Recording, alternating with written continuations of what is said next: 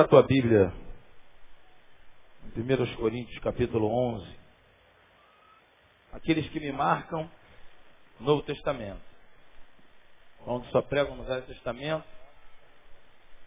Em homenagem ao pastor Miguel, pregando no Novo Testamento. Abra a tua Bíblia em 1 Coríntios capítulo 11. Essa manhã é uma mensagem que existe, a gente sempre fala Existem algumas mensagens que a gente, quem tem costume de pregar, sabe disso.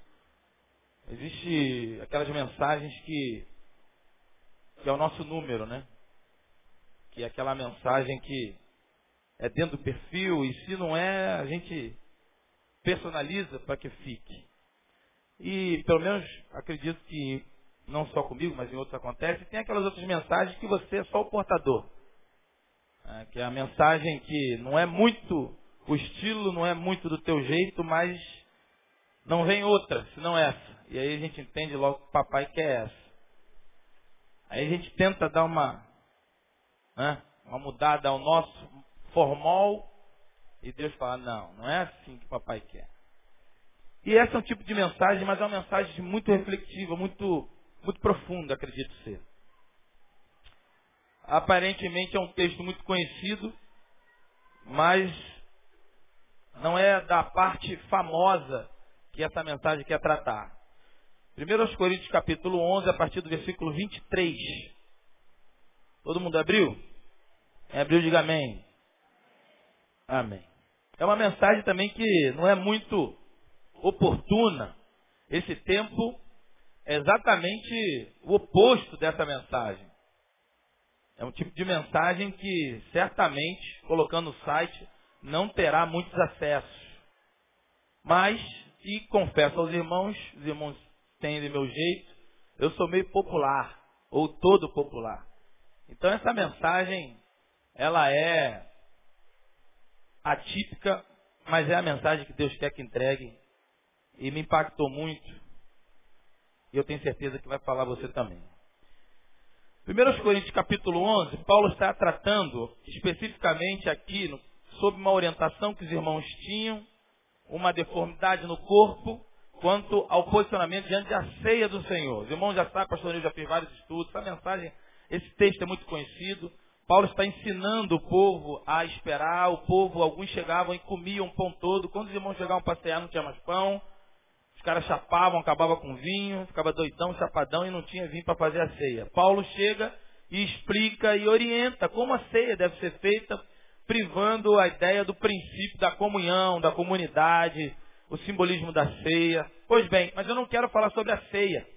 O versículo é usado classicamente para tratar da ceia, mas eu não quero tratar da liturgia da ceia hoje. Né? Eu quero da ordenança da ceia. O que eu quero tratar é da ceia contínua, a ceia dia a dia, a ceia vivencial, relacional com esse Cristo. Então veja aí, a partir do versículo 23 diz: Porque eu recebi do Senhor o que também vos ensinei. 1 Coríntios 11, versículo 23. Que o Senhor Jesus, na noite em que foi traído, tomou o pão e, tendo dado graças, o partiu e disse: Tomai, comei, isto é o meu corpo que é partido por vós. Fazei isto quando? Em memória de mim. Semelhantemente também, depois de ceiar, tomou o cálice, dizendo, este cálice é o novo testamento no meu sangue. Fazei isto todas as vezes que beberdes, quando?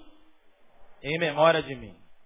Porque todas as vezes que comerdes esse pão e beberdes esse cálice, anunciai a morte do Senhor até que ele venha. Portanto, qualquer que comer este pão ou beber o cálice do Senhor indignamente, será culpado do corpo, do sangue do Senhor. Só até aí. Me parece, quando você lê esse texto, que Jesus faz uma, ou melhor, o relato de Paulo é, denuncia, clarifica uma, uma distinção, uma separação que aconteceu na ceia. Eu já tinha ouvido isso há muito tempo, no início da minha, da minha da minha conversão, um pastor muito idoso que me falou isso. E eu passei, estudei, nunca mais vi, mas me parece que realmente há uma distinção quando ele diz que depois da ceia, Jesus distribui o pão, simbolizando o que? O corpo. E Paulo diz, depois da ceia, então há um momento, e aqui está claro que existe um outro momento. E nós vivemos a nossa ceia, classicamente, num momento único. É ou não é? O pão, isso eu aprendi na primeira comunhão. Eu fiz primeira comunhão aqui na igreja de Realengo. Né? Quebrava tudo, arte, apanhava de câmera de ar nas pernas. Mas cheguei, fiz primeira comunhão, paguei a minha sentença ali. Foi 30 Pai Nosso, não sei quanto Ave Maria. Fiz primeira comunhão, saí limpão. Até a primeira bagunça. Aí fiz primeira comunhão, foram três meses, toda terça e quinta tarde, jamais me esquecerei dessas tardes.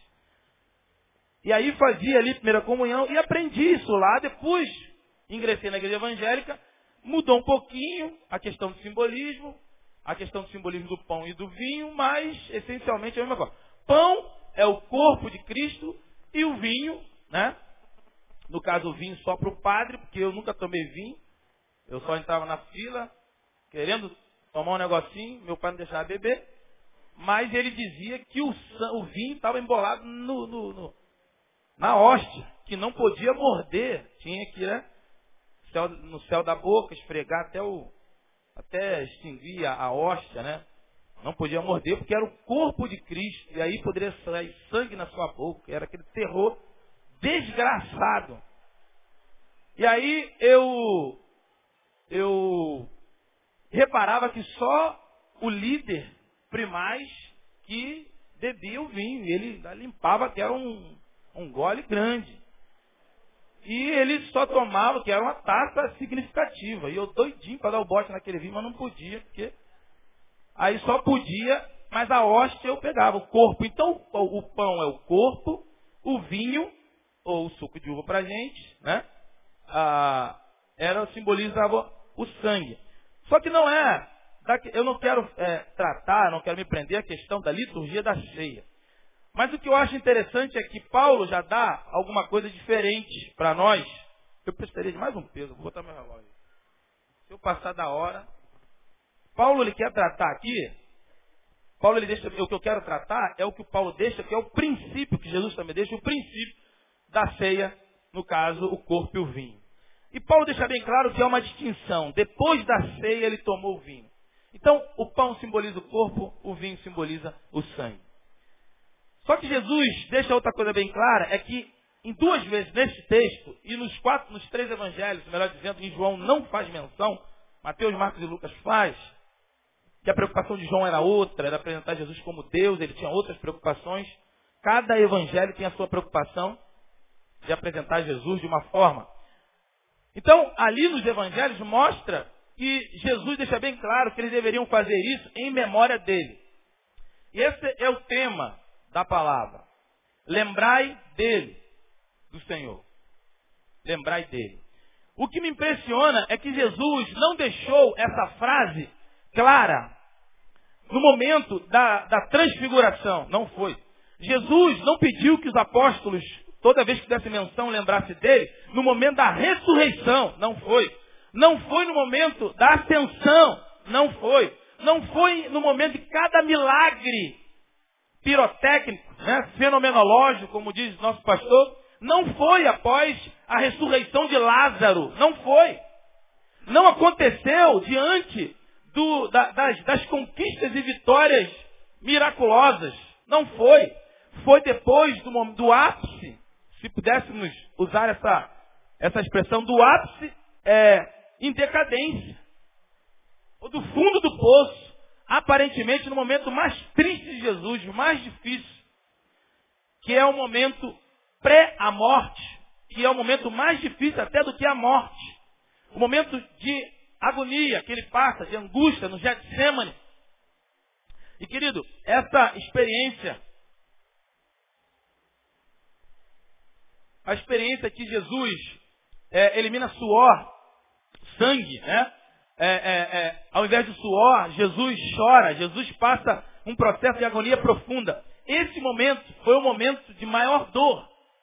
Alguns chegam a afirmar, e eu tive essa experiência quando nós tivemos Israel, com o time Israel, tem um momento de ministração no Getsemane. É tremendo. O sugestionamento é, é, enorme, né? Mas no momento de ministração na, no Getsemane, e está lá uma árvore que, segundo os arqueológicos, né? Os arqueólogos, melhor dizendo, ah, que nem são crentes e que afirmam que aquela, aquela, aquela árvore é do tempo de Jesus, e aí fica aquela coisa, será que foi nessa árvore, será que foi naquela, será que foi naquela? Você fica naquela crise. A questão é saber que Jesus esteve ali. E naquele momento de agonia profunda, Jesus ali foi exatamente a morte dele. É o momento onde ele se entrega, é o momento da morte interna, né, de conscientização da morte, do preparo da morte. Esse momento é um momento terrível.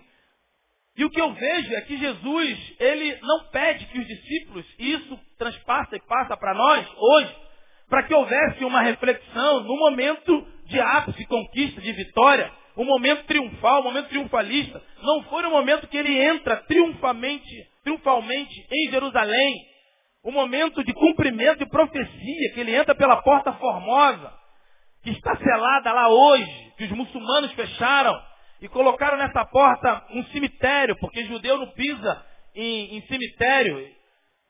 E eles têm medo que Jesus, quando voltar, ele, a Bíblia diz que Jesus passará, entrará pelaquela porta. E aí eles pensam, Jesus é judeu, ele não vai entrar, porque ele não vai pisar no cemitério. E você vê a porta lá fechada, né, trancafiada, selada, e eles colocaram o cemitério muçulmano ali na entrada. Então tudo por, por causa disso tudo, Jesus é, não pede para ser lembrado nesses momentos. Jesus faz menção a que nós lembremos dele no momento da dor. E quando você separa o sangue do corpo, é morte. O simbolismo, o simbolismo disso aqui é morte. O pão separado do vinho. Eu queria, eu chamei o Kleber aqui. Kleber vai estar adorando o Senhor com uma canção. Eu queria que você ouvisse essa canção. E ela tem tudo a ver com esse, com esse texto. Eu queria que você refletisse agora exatamente sobre a responsabilidade de você ser, ter a responsabilidade de nós guardarmos em memória o Cristo, mas não Cristo da ressurreição. Quando nós fazemos menção à ceia e dizemos, nós temos que estar alegre, temos que estar alegre sim, porque é o simbolismo da cruz. Mas nós temos que refletir sobre a dor. Porque ninguém quer lembrar, todos nós queremos lembrar o Cristo da cruz sim, mas da cruz que me tirou da cruz. Nós queremos lembrar do Cristo sim, do Cristo que ressuscitou o terceiro dia. Aleluia! Os irmãos estão ligados. Do Cristo que nos dá a vitória. Do Cristo triunfalista. Do Cristo conquistador. Esse Cristo é que essa igreja hoje quer lembrar. Na cruz sim, mas na cruz rapidinho. Na cruz sim, mas na cruz, porque ele me tirou de lá. Aí eu celebro. Só que Jesus, não, não, não, não, não, isso também. Mas eu quero que vocês, enquanto houvesse compartilhar, que vocês lembrem de mim. Lembrem de mim. O Cristo da morte. O Cristo da dor. O Cristo do choro. O Cristo do desespero, mesmo que momentaneamente. Porque o processo de Jesus no Getsemane a ciência comprova, é humanamente possível romper as glândulas e sair sangue pelos poros. É possível. Só que não há registro disso na raça humana. Porque antes de chegar a esse estado, o ser humano dá cabo da sua vida. É muito intenso, mas é possível. No momento de angústia tão profundo, tão tremendo, onde todo o metabolismo se descontrola e a película se rompem, as glândulas se rompe a célula, o vaso sanguíneo se rompem até que sai sangue pelos poros. É possível. A medicina aceita isso. Só que antes de chegar, qualquer um de nós acabaria com nossas próprias vidas. Eu quero que o Kleber vai estar adorando o Senhor. Desculpa aí, Kleber. Mas eu quero que você reflita e medite sobre essa música nesse texto.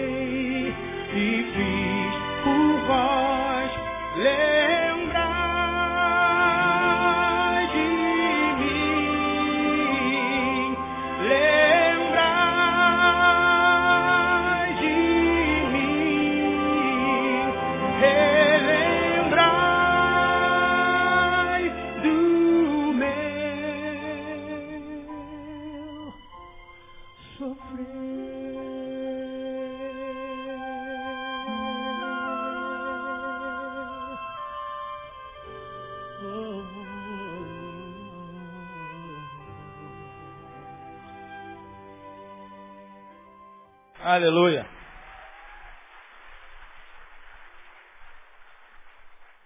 Quando a Bíblia diz que cantaram um hino, acho que cantaram esse hino aí. Depois da ceia, eles cantaram um hino.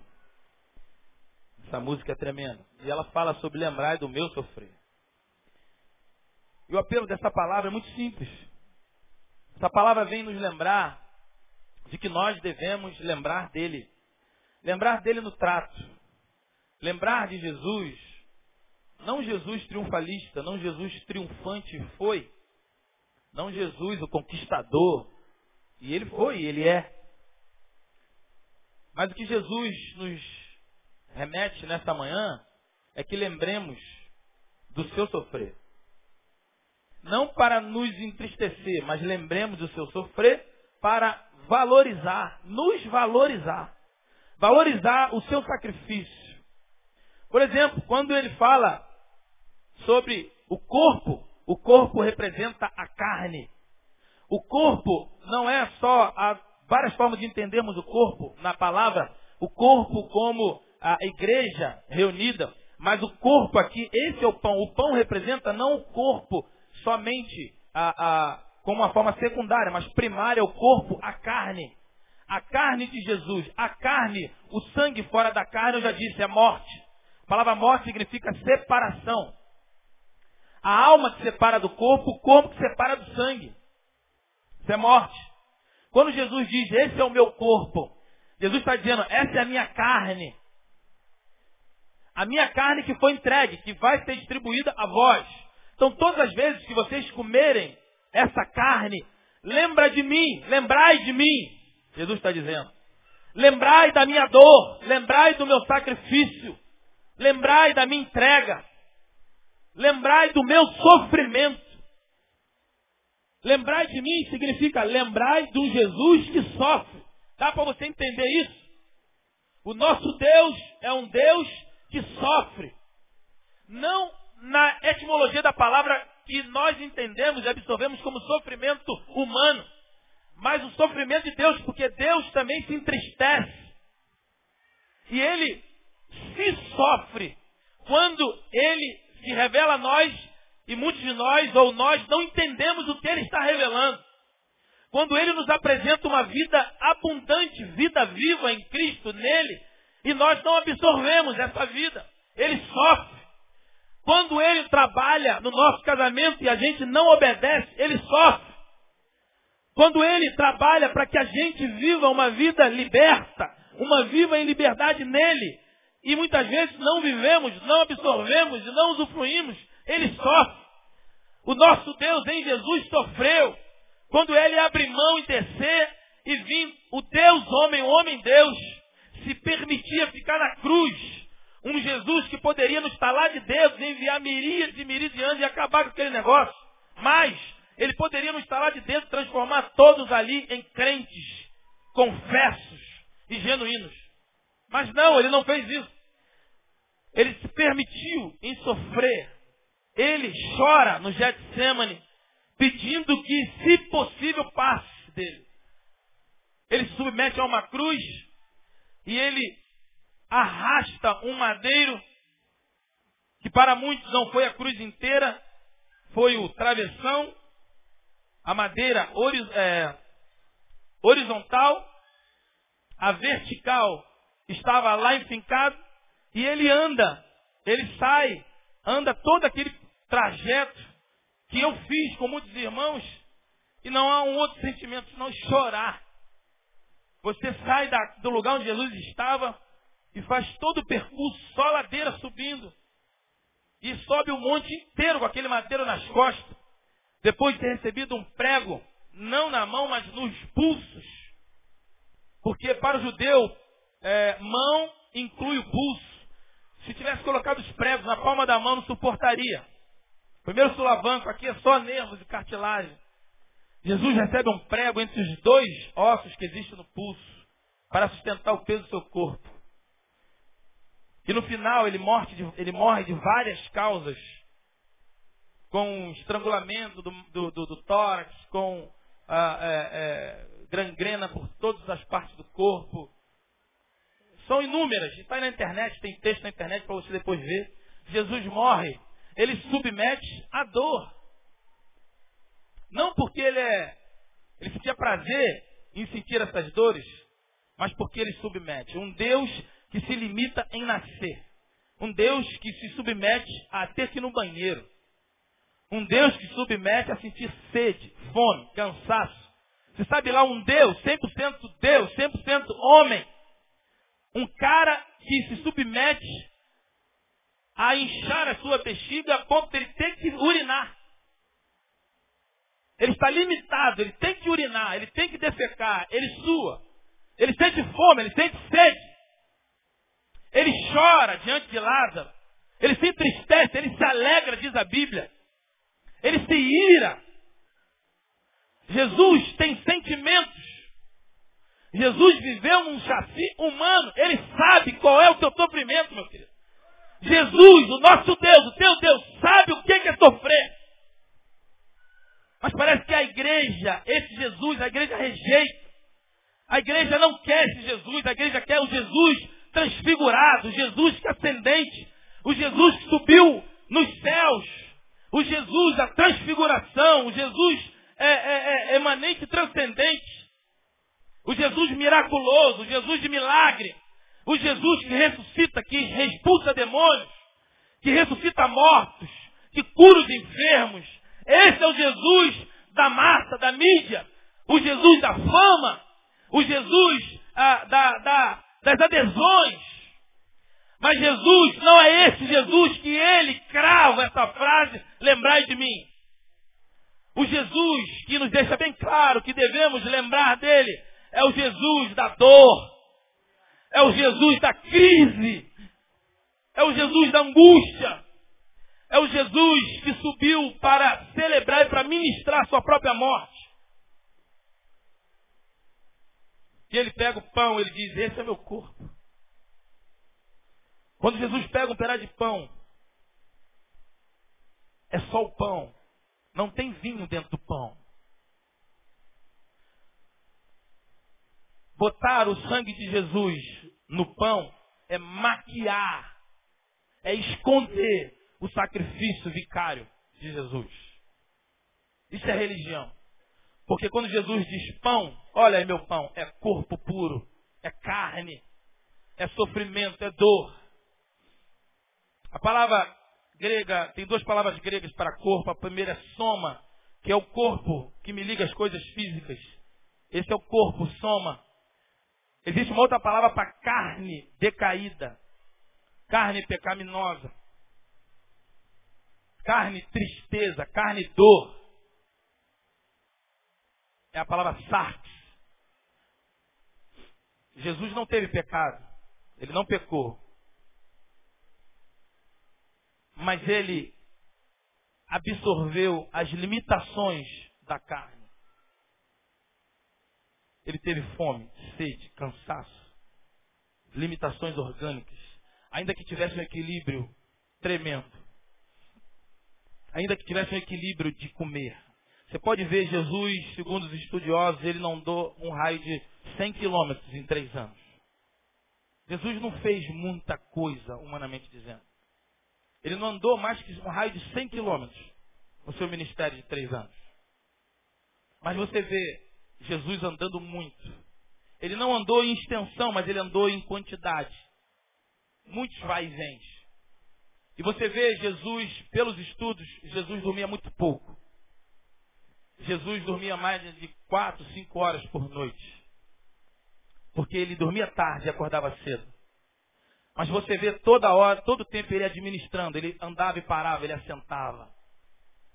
Ele descansava.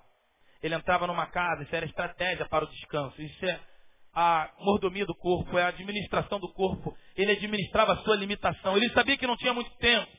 Mas ele sabia que o corpo, o chassi era humano. A essência era divina, mas o chassi era humano. E ele não poderia abdicar da autoridade de Deus para burlar essa limitação orgânica. Isso é dor.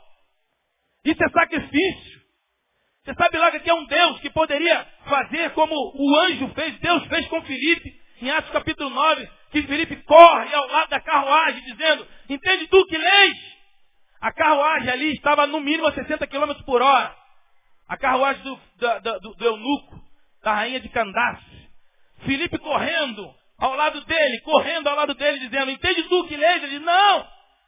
Então pare a carruagem. O homem teve que parar a carruagem para Filipe entrar, porque estava em movimento.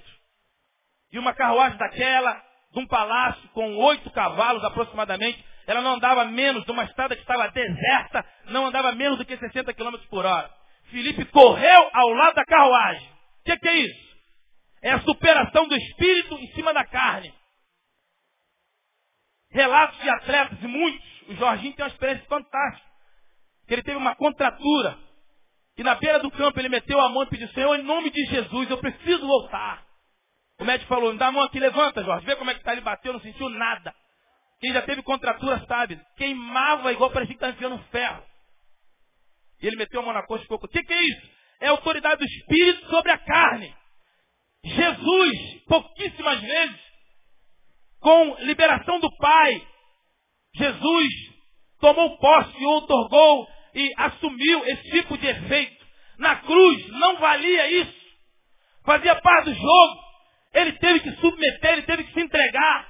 Se você for ver, em João, há um texto muito interessante, não vai dar para ler agora, quando os homens vêm prender Jesus e eles não sabiam quem era Jesus, e ele, Jesus chega, vieste prender, é, é, é, é, vieste procurar Jesus, e o, a, o, o soldado disseram, sim, eu sou. Ele usa a expressão de Deus a Moisés no Monte Sinai. Sabe o que acontece com os homens? Quem sabe o que aconteceu com os homens?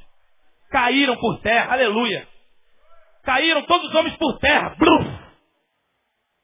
E ele falou segunda vez, vocês vieram, prenderam é, é, Jesus? E ele, sim, levante, sou eu, me leve.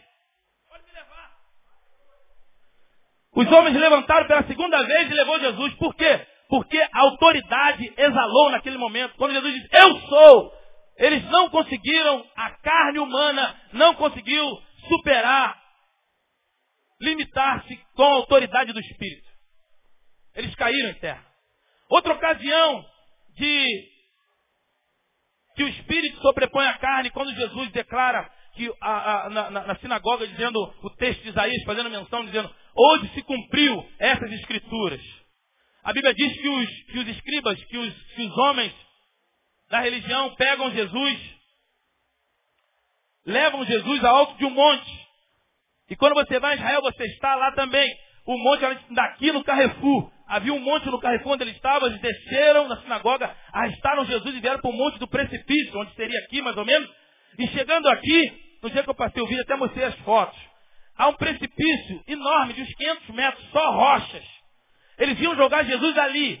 Quando chega ali na ponta do precipício, diz o texto que Jesus sai entre eles. Jesus passa no meio deles e vai embora. Você acha que Jesus quebrou na ideia? Jesus deu ideia, pô, aí, pai, não dá, vou ter que sair fora, vocês pô, me, me libera aí, depois a gente faz um esquema. Não, não era hora de morrer ainda. Aí ele teve que assumir. A Bíblia diz que Jesus passa no meio dos homens. Eu não sei se fez como fez com a porta. Que estava fechada e ele passou um homem no meio da porta. Eu só sei que o texto diz que Jesus, no meio daquela multidão, no meio daquele, mata, não mata, empurra, vamos matar. O ódio era tão intenso que eles arrastam Jesus por quase mil metros. Chegando na beira do cume do monte. Eles mudam de ideia. Tum. Ali é uma manifestação do Espírito sobre o corpo. Não era a hora ainda de Jesus morrer. Então, meu filho, vocês seguram a onda de vocês, que não dá para vocês ainda. Porque vocês não vão me matar. Eu vou me entregar. Está combinado? Eu vou me entregar. E aí Jesus sai. Nesse momento, é um momento de entrega. É um momento de entrega consciente. Não é um momento, mesmo sabendo que era Deus, ele sabia que ele iria sentir dor. Ele sabia que ele não poderia tomar uh, um analgésico espiritual. Ele iria passar pela humilhação da dor ele teria que passar pelo sentimento da crise. Para se dar exemplo por nós, dizendo, meu filho amado, eu sei a crise que você passa. De forma experimental. Jesus, o teu Jesus, meu querido. O teu Deus é o Deus que sofreu e que sabe o que, o que é sofrer. É um Deus que experimentou dor, sofrimento, abatimento, mas superou. E é o que ele espera de mim e de você, superação. Nele e por ele são todas as coisas. Amém? Segundo, Jesus, nós devemos lembrar do Senhor, porque Ele é o Senhor da renúncia. Quando Ele pega o sangue, entrega o sangue, o sangue significa vida. No Velho Testamento era proibido comer animais com sangue. E eu sei que você hoje não come galinha molho pardo porque tem sangue. É isso? Somos da graça. Ainda que existam algumas limitações, é, algumas orientações, né? Porque o sangue é algo tóxico e tal. Mas é muito bom a galinha molho pardo. Mas o sangue do Velho Testamento simboliza a vida. Quando Jesus entrega a vida, ele está entregando, quando entrega o sangue, para que fosse compartilhada, ele está entregando a sua vida. E a renúncia significa uma renúncia de entrega. Ele está entregando de forma, ele optou em entregar a sua própria vida. Quando nós vivemos o Cristo da entrega, o Cristo da renúncia, significa que eu opto. Ele não vai roubar de você. Ele não vai exigir de você. O que vai acontecer é que se não houver uma vida de renúncia, uma vida de entrega, não haverá uma vida do Cristo. Porque a vida do Cristo é uma vida de renúncia. Ele renunciou, ele abriu mão daquilo que já possuía. Porque uma coisa é abdicar, é deixar de pegar. Renunciar é a ideia de que você já tem e você abre mão disso que já tem. Isso é renúncia. Ele já possuía aquela vida, ele já possuía aquele, aquele sacerdócio, e ele abre mão disso. Ele abre mão da sua vida, ele abre mão do seu reino, ele abre mão de tudo que ele possuía em prol de nós, em prol da raça humana. É uma vida, é uma, é uma vida que se entregou de uma forma opcional. Ele optou por essa entrega. Viver a vida do Cristo, lembrar do Cristo, significa viver uma vida de entrega. Viver uma vida de renúncia. Viver uma vida de renúncia e de entrega, mais oriundo de uma opção, não de uma obrigação. Terceiro e último, quero dar uma corridinha, é a. Lembremos do Senhor, o Senhor da obediência. O Senhor que serve. Esse Senhor parece que não é tão usual nesse tempo. O Senhor que governa é o que nós queremos. O Senhor que conquista é o que muitos querem. Mas o Senhor que serve não é. E eu me lembro de uma menção que o, se não me engano, foi o pastor Evaldo Ramos que falou aqui, quanto a Jesus cara de leão. Ah! Leão conquistador. Leão aquele que domina. Leão aquilo que faz e acontece. Na verdade, sobe um parênteses aqui. Você sabe por que, que o leão é o rei da selva? Não sabe não? Que ele não caça. Ele não cria. Quem faz é a leoa. Na caça ele só ruge. Quando ele está só, ele quase no, não tem essa experiência, aí sim, quando está com muita fome, mas geralmente no bando, na família, ele ruge para espantar contra o vento e a leoa caça. Ele não cria. Por que, que ele é o leão? Ele não é o mais forte. Existem animais muito mais fortes que ele na selva. Ele não é o mais ágil. Não é. Existem animais mais rápidos que ele. Por que, que ele é o leão? Por que, que ele é o rei da selva? Por causa da fertilidade. O cara é leão mesmo. Ele fica 72 horas de forma ininterrupta, fecundando todas as leoas que aparecem. Ele é o leão. Fertilidade. Leão. Mas o leão é o símbolo da conquista, né? O leão é o ápice. O leão é a glória. Só que, Ariovaldo Ramos voltando agora, fechando parede, não foi isso que ele disse, é claro. Ele disse algo muito mais substancial. Ele disse que no Apocalipse, se fala da cara do leão, cara do leão, mas a cara, Jesus como cara de leão, ele reflete para o céu. São os anjos que veem Jesus como cara de leão. Os homens veem Jesus como cordeiro. Está lá Jesus, para o céu. O céu vê Jesus como leão. Os anjos veem Jesus como leão. Mas os homens veem Jesus como cordeiro, como servo. Jesus, o obediente. Jesus, o que serve. O grande Senhor que serve. Há um livro, de, é, o ápice, o ápice da, da, da obediência, se eu não me engano. Não, o ápice da liderança. O ápice da liderança. E a capa do livro é tremenda. E eu imaginei o ápice da liderança, algum um troféu, né?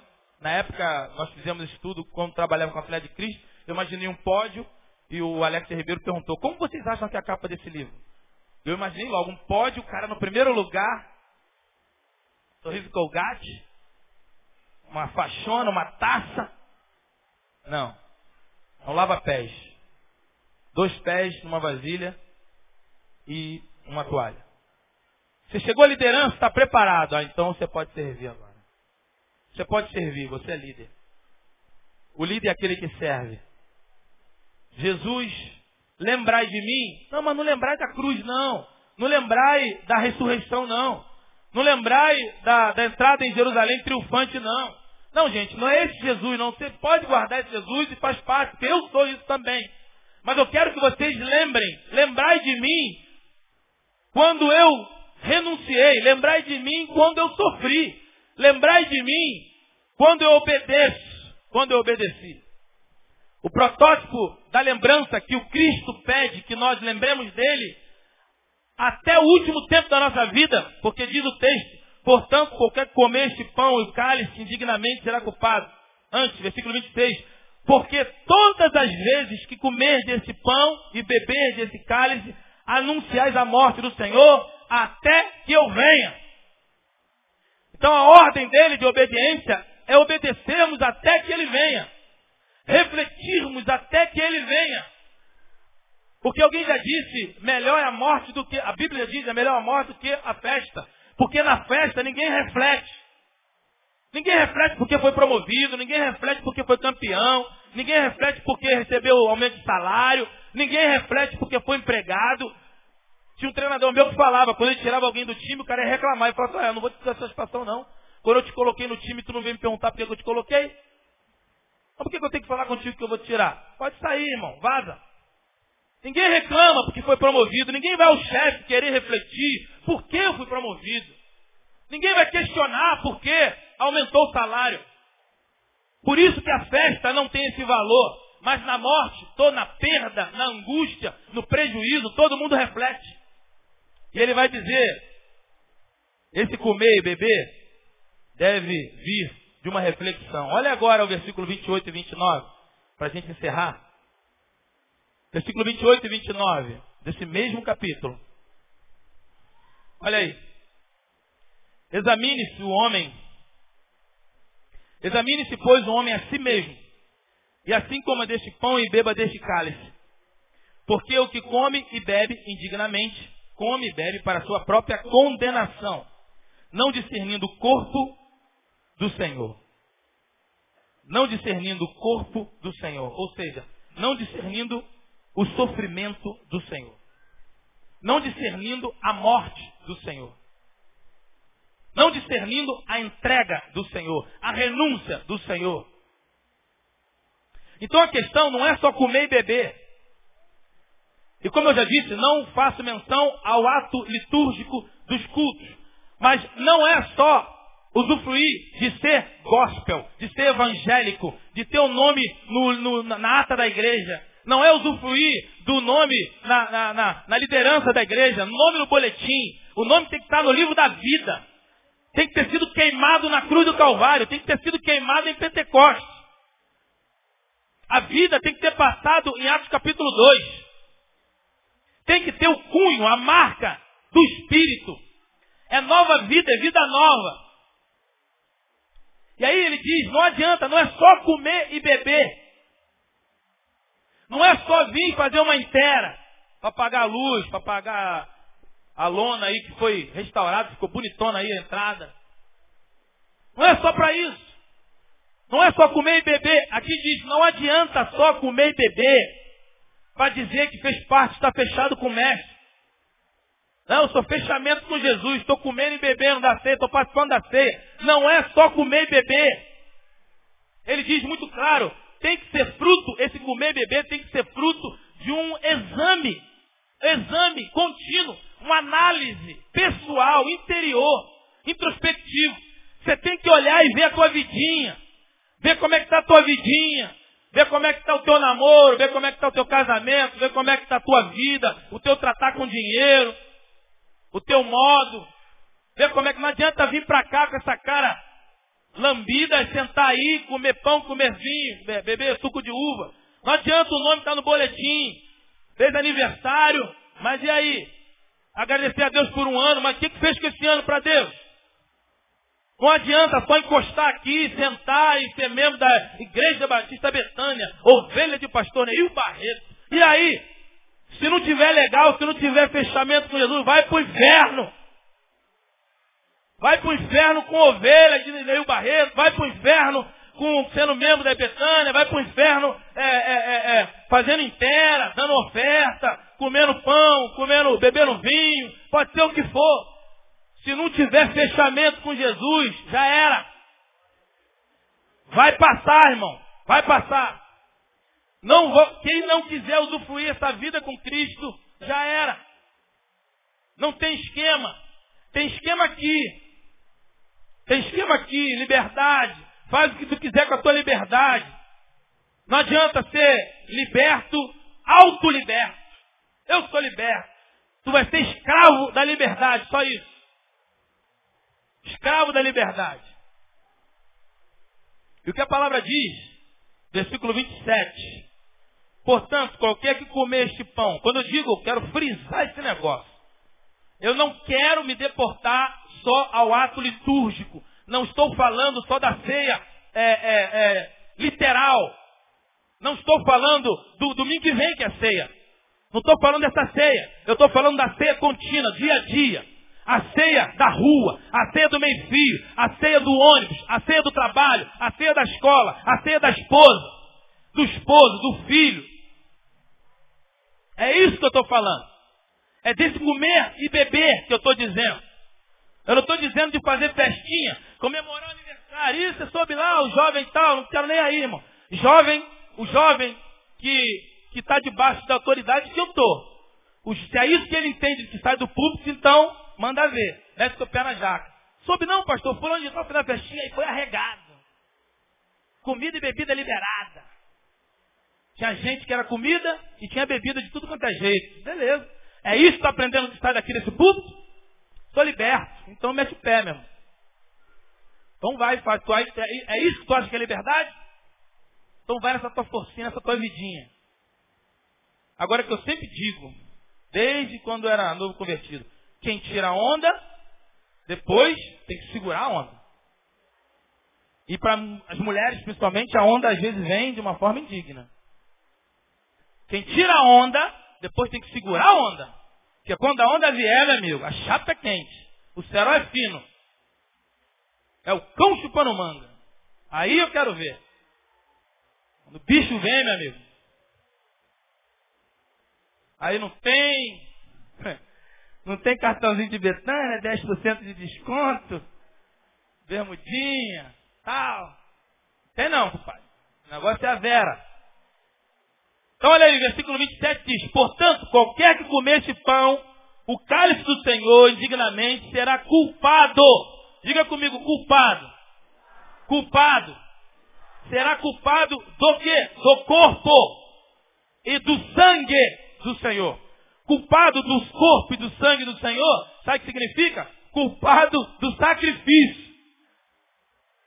Jesus morreu lá na cruz. Sabe quem foi culpado? Sabe? Quem? Vou dizer você porque eu não quero ser injusto. O culpado é quem comeu o corpo e o sangue, bebeu sangue que não é o literal, quem usufruiu, quem tomou posse, quem se deleitou indignamente. O negócio é tão sério que eu vou jogar, para vocês entenderem mais ainda, para o lado pastoral. Quem é o noivo da igreja? Jesus. Quem é, quem é a noiva de Jesus? A igreja. O pastor, ele tem que fazer o quê? Pastorear. Quem usufrui da noiva do Senhor? Jesus. Quem tem que se deitar com a noiva, quem tem que saborear a noiva é quem? O noivo. Se outra pessoa se deleita, se aproveita, saboreia a noiva, o que, que isso é? Adultério. Então até o pastor pode ter estudado 200 mil anos em, em Harvard, nos Estados Unidos, falar a língua dos anos de todo mundo, pode falar hebraico, em aramaico, em jamaico, em jamaicano, pode falar o que for. Se ele não só pastoreia, cuida, se ele se deleita, se ele usufrui, se ele goza da igreja e na igreja, ele está adulterando e aproveitando do noivo, que é o dono da igreja. Para ele, é faca, é caixão e é inferno também.